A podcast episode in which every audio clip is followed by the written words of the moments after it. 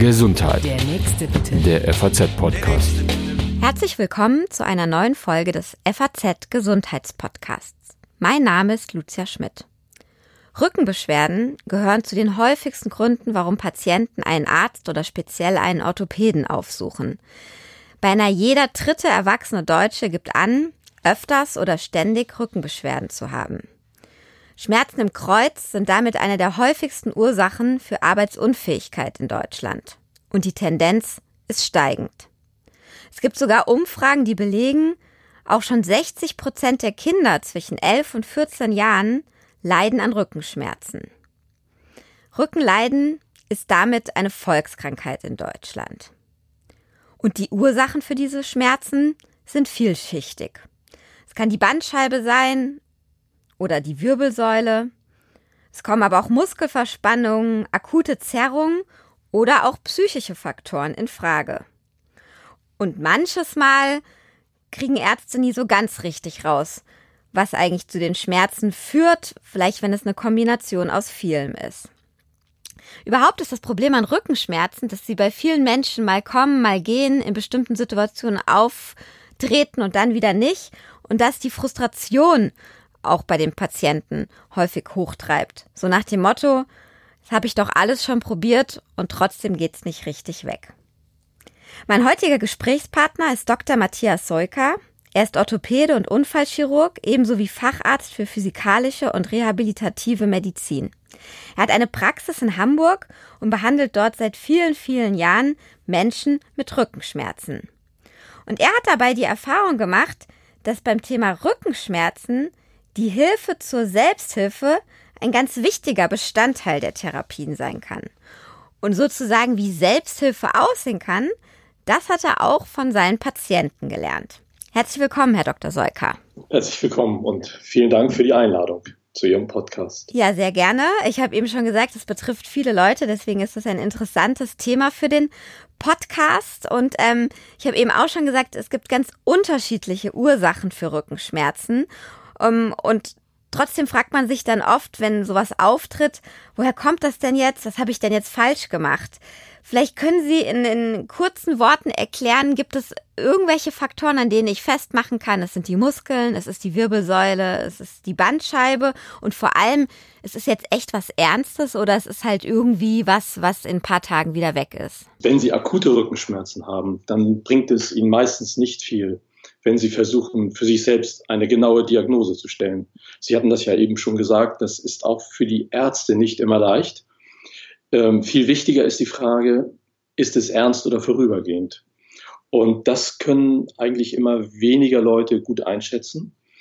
Viele kommen mit Lappalien in die Klinikambulanz und andere bleiben mit gravierenden Problemen zu Hause, kommen viel zu spät zum Arzt und haben dadurch dann Nachteile. Was sind denn aber jetzt, also jetzt sitze ich zu Hause, es treten akute Rückenschmerzen auf und wie entscheide ich denn jetzt, ist es was Ernstes, was vorübergehendes und muss ich zum Arzt? Wenn Sie die Beschwerden schon länger gehabt haben, also häufiger schon mal die ähnlichen Beschwerden gehabt haben und es gibt viele Patienten, die haben immer die gleichen Beschwerden und wenn die auftreten, gehen sie dann regelmäßig zum Arzt oder in die Notaufnahme, zum Beispiel für eine Spritze. Ähm, dann können Sie eigentlich auch sagen, wenn ich sowieso schon weiß, was es ist, ich beginne erstmal mit Eigenübung. Das ist schon mal eine ganz einfache Sache. Und viele Patienten sind überrascht, wie gut das geht. Die Spritze läuft ihnen dann ja nicht weg. Und man kann immer noch ärztlich etwas machen, wenn die Übungen nicht helfen. Und äh, dann gibt es natürlich Leute, die zum ersten Mal Rückenschmerzen haben. Und ähm, da gibt es auch einige Regeln. Ähm, wenn Sie also es gibt natürlich Alarmzeichen, da müsste man nochmal extra gleich drauf eingehen. Ähm, aber wenn Sie eine Bewegung haben oder zwei, in die Sie sich immer noch frei bewegen können, das spricht dafür, dass es eher harmlos ist. Wenn Sie gar keine Position finden, in der Sie mal Ruhe haben und keinen Schmerz haben, das ist etwas Ernsthaftes oder das kann etwas Ernsthaftes sein. Und dann sollten Sie zum Arzt gehen. Ähm, und dann gibt es natürlich einige Alarmzeichen die habe ich dann eben auch herausgearbeitet und ähm, die sind auch wichtig zu wissen und ich glaube, das ist ähm, wichtig, um diese Notfallepidemie in den Griff zu bekommen, dass mehr Menschen wissen, was sind die echten Alarmzeichen und äh, was ist harmlos. Aber wichtig ist auch zu wissen, wenn man so ein Alarmzeichen hat, dann ist nicht immer auch die schwere Erkrankung gleich vorhanden. Das ist wie beim Auto. Wenn da mal die Alarmanlage losgeht, soll man eben auch gucken. Aber meistens ist es ja Fehlalarm. Und so ist es eigentlich bei den Alarmzeichen auch. Also es ist wichtig, dass man sich da nicht zu stark ängstigt. Wenn aber diese Alarmzeichen vorhanden sind, dann empfehle ich, einen Arzt aufzusuchen. Fehlen sie, spricht überhaupt nichts dagegen, erstmal mit Übungen zu beginnen. Jetzt müssen Sie uns aber verraten, um welche Alarmzeichen es geht. Also ganz wichtig sind frisch aufgetretene Lähmungen, zum Beispiel beim Fußheben oder Fußsenken, äh, das Bein nicht anheben können. Äh, das wird oft von Patienten, aber auch von Ärzten nicht ernst genug genommen. Ich habe viele Patienten, die ähm, das versäumt haben. Man sollte nämlich mit einer frischen Fußheberlähmung innerhalb der ersten 48 Stunden zum Arzt oder vielmehr in die Klinik gehen und oft muss man dann operiert werden, weil innerhalb dieser 48 Stunden ist die Chance groß, dass die Lähmung sich bessert. Danach sinkt sie sehr stark. Und das wird auch in, auch in den Kliniken oft nicht schnell genug gesehen und auch nicht schnell genug gehandelt ich glaube auch zunehmend aus wirtschaftlichen Gründen. Ursache ist, äh, so wenn man im Volksmund sagt, der Bandscheibenvorfall für so eine Lähmung? Ja, also eine, so eine Lähmung kann darauf hinweisen, dass ein Bandscheibenvorfall ähm, gegen die Nervenwurzel drückt und die motorischen Fasern äh, schädigt. Das ist übrigens ganz besonders gefährlich, wenn man vorher starke Schmerzen hatte, sich dann freut, dass der Schmerz nachlässt, aber merkt, dass der Fuß nicht mehr hochgeht das wäre für mich so ein Grund, sofort in die Klinik zu fahren. Und noch wichtiger ist das schnelle Handeln bei Störungen von Stuhlgang oder Wasserlassen. Wenn man da Gefühllosigkeit hat oder andere Probleme bemerkt während einer akuten Rückenschmerz-Episode, äh, dann sollte man innerhalb von 24 Stunden sich beim Arzt oder in der Klinik vorstellen. Das sollte man nicht auf die lange Bank schieben. Was sind denn aber so die häufigsten Gründe, mit denen ähm, Menschen bei Ihnen in der Praxis ähm, mit Rückenproblemen aufschlagen? Sie haben jetzt schon gesagt, äh, ein paar müssten vielleicht gar nicht unbedingt können, kommen, aber was gibt es da an häufigsten Diagnosen und gibt es da Unterschiede vom Alter, vom Geschlecht her? Diagnosen gibt es ja sehr, sehr viele. Wenn man das aber so in Gruppen zusammenfassen würde, dann kann man sagen, dass ganz, ganz häufig die Rückenschmerzen simple Überlastungen sind, also einfach Überbelastungen. Wenn jemand immer wieder und dauerhaft eine bestimmte Haltung einnimmt und einnehmen muss, ähm, dann treten zunächst funktionelle Beschwerden auf. Funktionell bedeutet, diese Beschwerden verschwinden auch wieder, wenn sich die Belastung reduziert.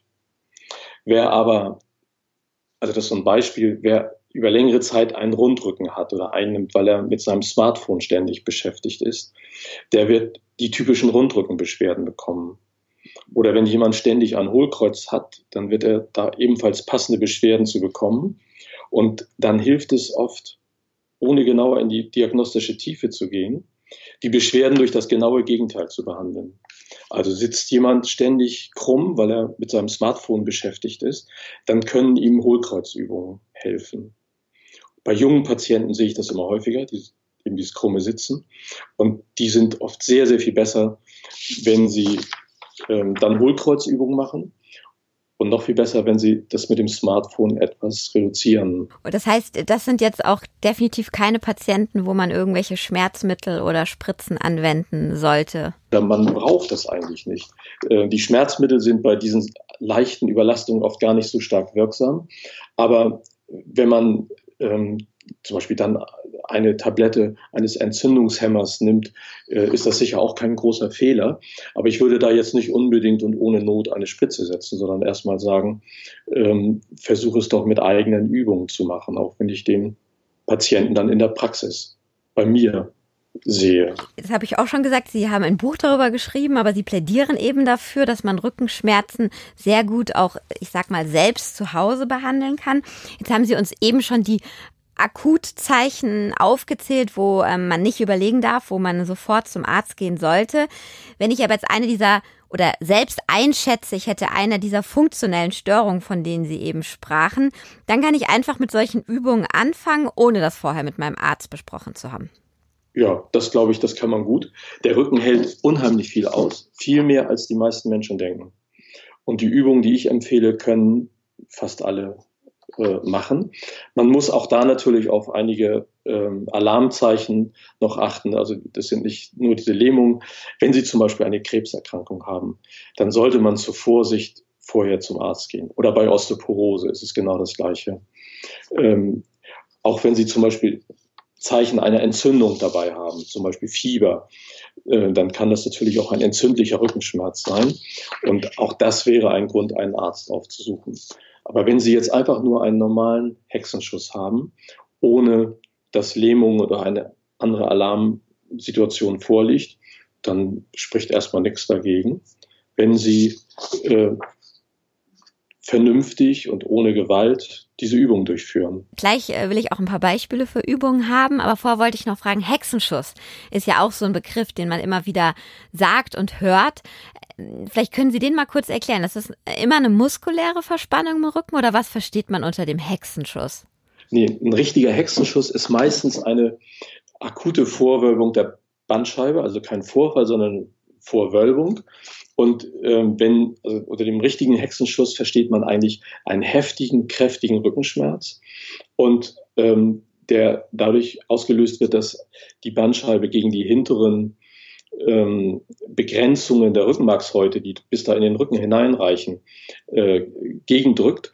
Und das führt oft dann zu einer äh, Zwangshaltung. Also man läuft dann mit so einer typischen schiefen Haltung äh, herum. Das ist also der klassische Hexenschuss. Der Begriff wird zugegebenermaßen auch anders verwandt, aber das ist eigentlich der klassische ähm, Hexenschuss. Und das fühlt sich dramatisch an und sieht dramatisch aus, bildet sich aber alleine und erst recht mit den richtigen Übungen ähm, in den allermeisten Fällen von alleine wieder zurück. Dann bleiben wir doch mal im Hexenschuss. So, was mache ich denn jetzt, wenn ich morgens aufstehe aus dem Bett? Das ist ja, glaube ich, auch einer der Klassiker. Und dann geht dieser Schmerz mir durch den Rücken und ich kann mich einfach nicht mehr gerade hinstellen. Was äh, empfehlen Sie dann für eine Übung? Das allererste, was ich probieren würde, wäre, ob man sich auf den Bauch legen kann. Ähm, weil im Bauch haben sie so ein bisschen eine Hohlkreuz-Situation, äh, also einer ganz normalen Bauchlage im Bett, auf dem Sofa, auf der Erde. Und wenn das funktioniert, dann hat man ein gutes Therapiemittel, weil dann entsteht durch diese Hohlkreuzlagerung ein wenig Druck auf die hinteren Anteile der Bandscheiben. Und das drückt die Bandscheiben ein wenig nach vorne, da wo sie eigentlich hingehören. Also beim Hexenschuss sind sie ein wenig zu weit nach hinten vorgerutscht oder vorgedrückt. Und durch diese Hohlkreuzlagerung kriegt man die wieder nach vorne ähm, bewegt und wenn das funktioniert, also wenn man diese Lagerung einnehmen kann, dann kann man sich auf die Ellenbogen stützen, um das noch weiter fortzuführen und dann einfach mal so drei Minuten so herumliegen. Ähm, und es ist, wenn das funktioniert, auch eine gute Maßnahme, nicht zu viel im Bett zu liegen. Man hat ja das Bedürfnis, sich dann hinzulegen. Und früher wurde das ja auch sehr, sehr häufig empfohlen.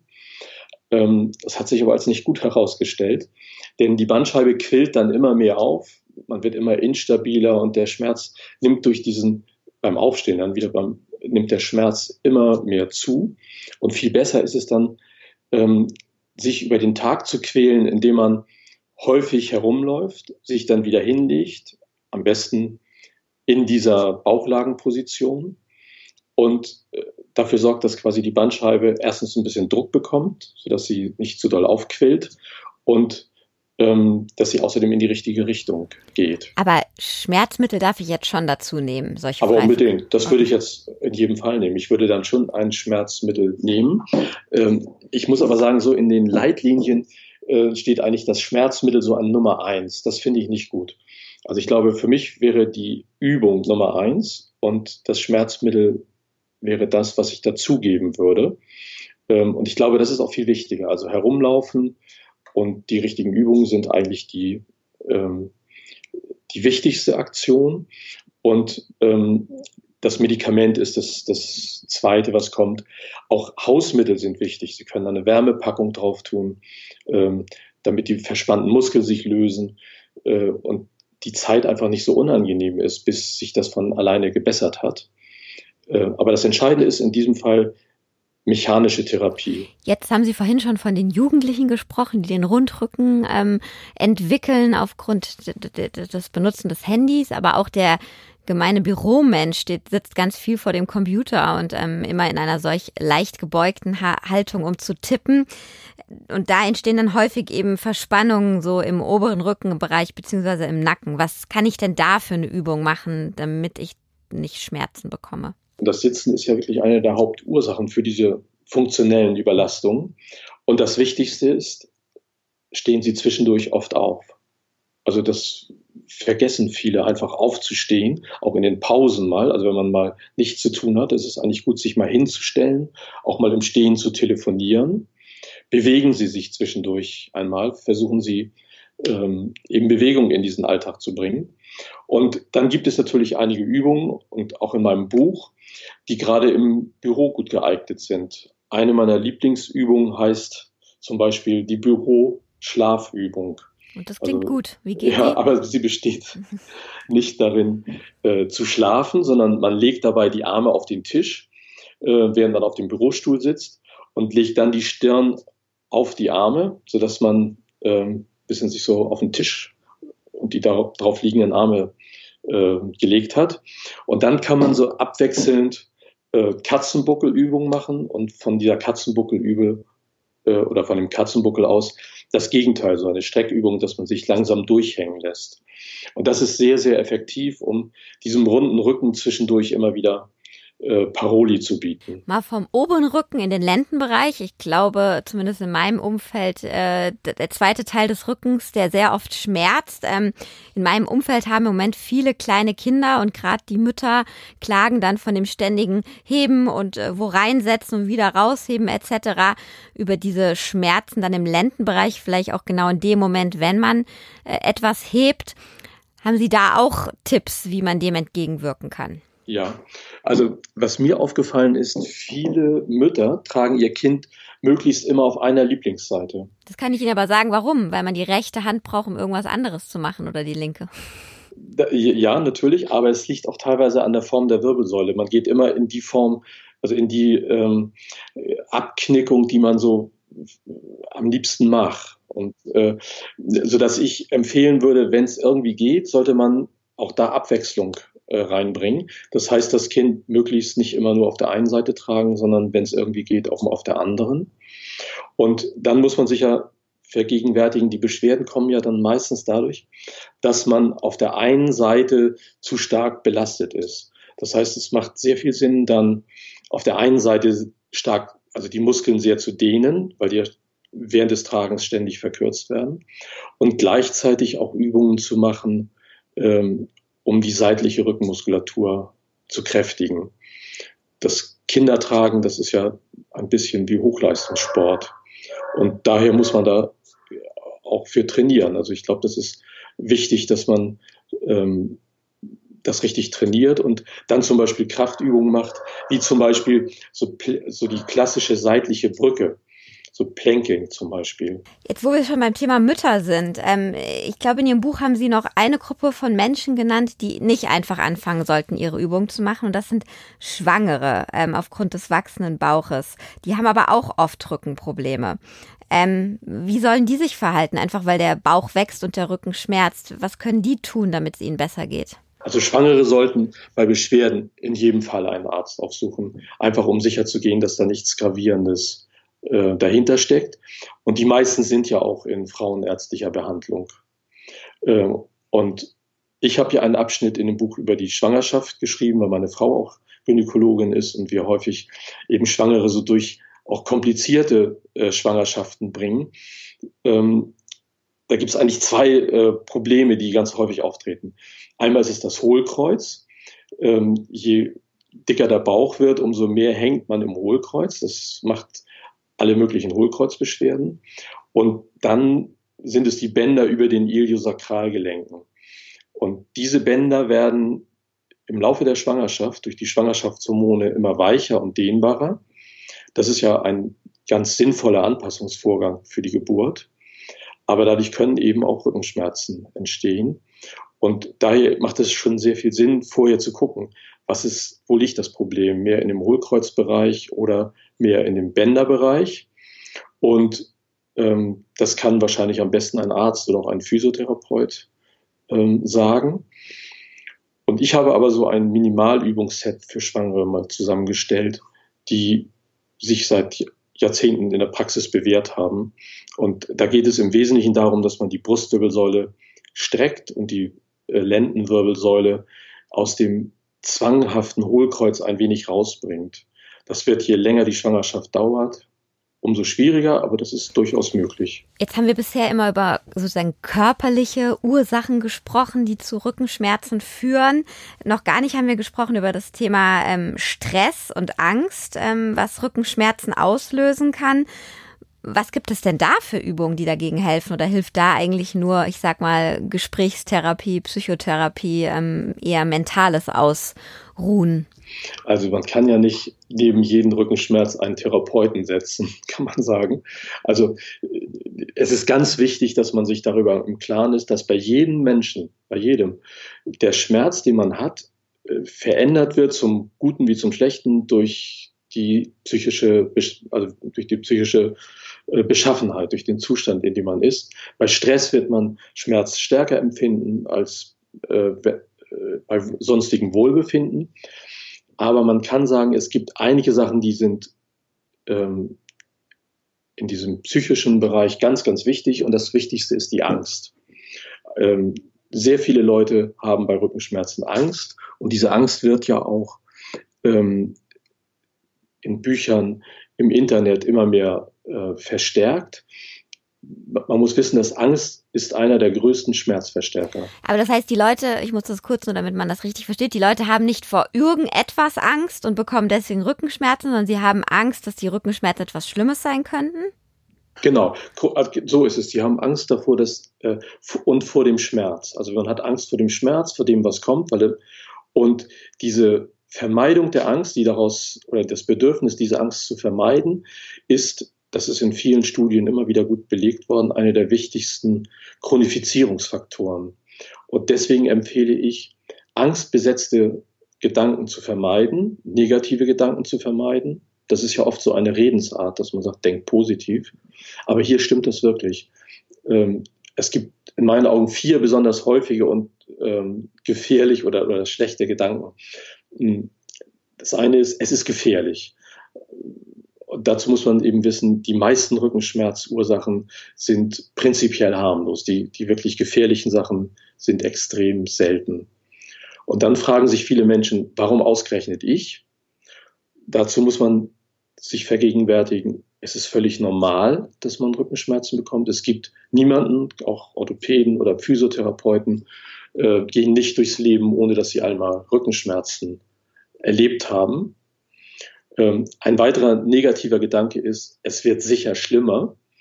Ähm, wenn man denkt, wenn ich jetzt schon Rückenschmerzen habe, wie wird es dann später im Alter sein? Und dazu muss man wissen, der Altersgipfel von Rückenschmerzen und vor allen Dingen von Bandscheibenvorfällen ist in den mittleren Lebensjahren. Das heißt, im hohen Alter hat man eigentlich weniger Beschwerden. Ja, und ein ganz wichtiger Gedanke, den man nicht haben sollte, ist, ich kann nichts machen. Ich bin dem ausgeliefert. Ähm, das ist eigentlich mein wichtigstes äh, Credo. Man kann eben etwas unternehmen, man kann mit diesen Eigenübungen selber was machen. Ähm, das Beste ist Mut zur Bewegung, am besten mit den richtigen Übungen. Und ähm, Gelassenheit und Besonnenheit ist ein Heilmittel. Und meine letzte Frage zielt jetzt ein bisschen auf die Menschen, die Gott sei Dank noch nicht davon betroffen sind, also zumindest nicht von diesen wiederkehrenden Rückenschmerzen oder selbst vor den chronischen Rückenschmerzen. Gibt es denn auch Übungen, die ich machen kann, ohne dass, äh, also ohne dass ich Rückenschmerzen habe, dem präventiv vorzubeugen? Ja, da, da gibt es ganz viele. Also es gibt viel mehr gute Übungen auf dem großen Markt hm, der Möglichkeiten für Prävention als bei den akuten Rückenschmerzen. Da können Sie durchaus mal was falsch machen. Und bei der Prävention sind viel mehr Übungen geeignet. Das hat einen ganz einfachen Grund. Wir bewegen uns ja alle zu wenig und jede Form von Bewegung bringt daher etwas. Also da muss man nur auf die richtige Dosis achten. Ähm, aber es gibt natürlich einige besonders gute Übungen. Und ähm, das sind einmal Kräftigungsübungen, die gezielt die kleinen Rückenstreckermuskel trainieren. Das sind zum Beispiel Übungen, die im Pilates vorkommen. Und ganz besonders wichtig ist in meiner oder meiner Meinung nach die Dehnung der verkürzten Muskeln. Wir sitzen viel zu viel und seitdem der Mensch auf Stühlen sitzt, verkürzen seine Muskeln. Man sieht im Fernsehen, wie es früher war, nämlich bei Berichten aus der dritten Welt, dann kann man dort Leute sehen, die so sitzen, wie der Mensch von Natur aus sitzen würde. In einer tiefen Hocke, die Ferse am Boden, die Rückseite von Unterschenkel und Oberschenkel berühren sich. Und so können die meisten Europäer überhaupt nicht sitzen. Die kippen nach hinten um oder ähm, sie benutzen die europäische Zwangshocke, dass die Fersen hinten hochgehen. Und in Afrika und Asien, da sieht man alte Menschen, die in der tiefen Hocke ganz gemütlich auf den Bus warten. Und bei uns ist das eine Gymnastikübung. Aber eine ziemlich gute. Ähm, eigentlich, eigentlich die beste Dehnübung überhaupt, ähm, weil sie alle verkürzten Muskeln durchdehnt. Ähm, und weitere Übungen, die, glaube ich, sehr gut sind, sind Übungen, mit denen man den Hüftbeugemuskel äh, dehnt. Das ist zum Beispiel beim Yoga diese Übung Krieger, da kommt, äh, kommen Elemente von Dehnung dieses Hüftbeugemuskels vor. Aber da gibt es mittlerweile auch ein sehr gutes Angebot. In meinem Buch stehen natürlich auch ähm, einige wichtige ähm, Übungen zur Dehnung der Hüftbeugung. Ähm, und das sind in meinen Augen so die, die zentralen Sachen, an denen man arbeiten sollte, um ähm, möglichst rückenschmerzfrei durchs Leben zu gehen. Ähm, denn wenn es einen gemeinsamen Nenner für alle äh, Rückenschmerzen gibt, dann ist es der, dass wir zu viel sitzen, in der Beugung zu verkürzt sind daran kann man eben durchaus arbeiten und mit Erfolg. Wer jetzt neugierig geworden ist ähm, und noch mehr sich mit seinem Rücken beschäftigen möchte, beziehungsweise ähm, ein paar mehr Übungen kennenlernen möchte, der kann gern das Buch von Dr. Seuker kaufen. Das heißt, Dein Rückenretter bist du selbst und ist im Elert und Richter Verlag erschienen. Ja, Ihnen, Herr Dr. Seuker, vielen Dank für all die Informationen.